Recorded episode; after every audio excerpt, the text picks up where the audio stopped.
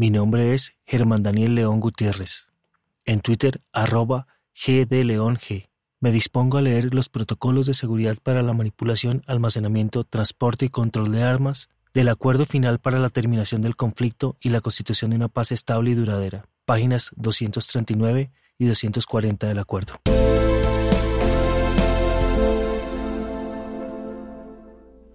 Protocolos de seguridad para la manipulación, almacenamiento, transporte y control de armas durante el CFHBD-IDA. El protocolo contiene las medidas establecidas de manera conjunta entre las FARC-EP y el CIMMIV para garantizar la seguridad durante la manipulación, almacenamiento, transporte y control de armas de fuego, municiones y explosivos en el proceso del CFHBD-IDA, las cuales serán monitoreados y verificados por el CIMMIV. Manipulación. 1. Durante los desplazamientos hacia la ZBTN y PTN y en los campamentos no se podrá manipular ningún tipo de explosivo, munición explosiva, sustancias peligrosas o artefactos explosivos improvisados. 2. Por seguridad, no se podrá manipular, portar o tener armas de fuego, municiones y explosivos al interior de los dormitorios, comedores, aulas, baños y áreas de recreación de los campamentos, ni en las recepciones implementadas para cada una de las ZBTN y los PTN. 3. Para el porte, manipulación y mantenimiento de las armas de fuego, se aplicarán las normas de seguridad establecidas en el Decálogo de Seguridad con las armas de fuego. 4.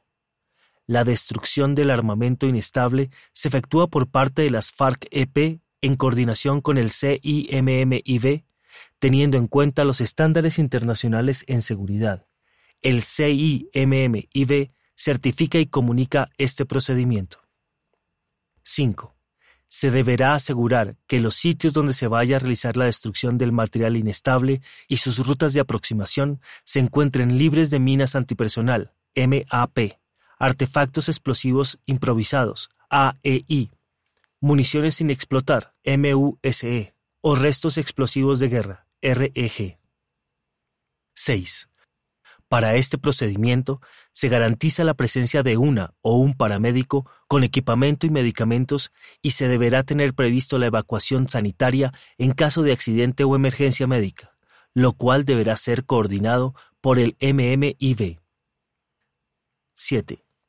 Las FARC-EP en cada campamento es responsable de hacer cumplir las normas de seguridad de manipulación del armamento.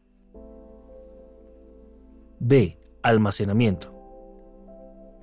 Primero, el CIMMIV establecerá las condiciones necesarias para el almacenamiento seguro de las armas y municiones una vez se ingresen a las ZBTN y los PTN, según los estándares establecidos en la materia por la ONU.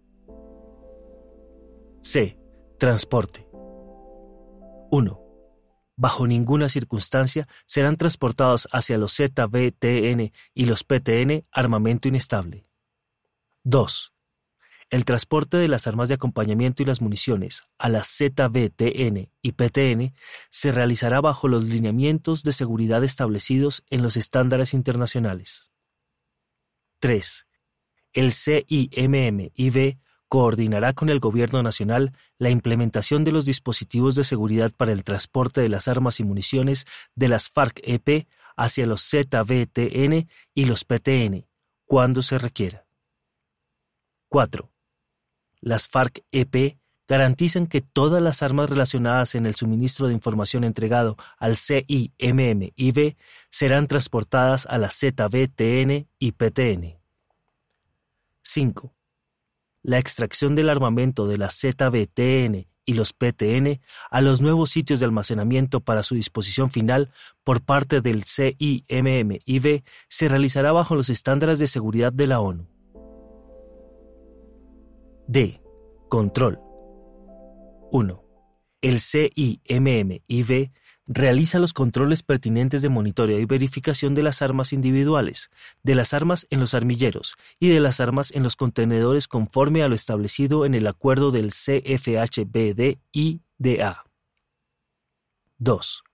Las FARC-EP se comprometen a difundir a todos sus integrantes los protocolos de seguridad dispuestos para la manipulación, transporte, almacenamiento y control para la seguridad de las armas de fuego y municiones para su puesta en práctica. 3. El CIMM-IV, en coordinación con las FARC-EP, selecciona un punto seguro, libre de amenazas naturales y artificiales dentro de las ZBTN y PTN para la ubicación de los contenedores donde se van a almacenar las armas de las FARC-EP. 4. El CIMM-IV verifica el cumplimiento de los protocolos de seguridad de la destrucción del armamento inestable, realizando las coordinaciones pertinentes para la seguridad del área con la fuerza pública cuando sea necesario. Fin de la página 240.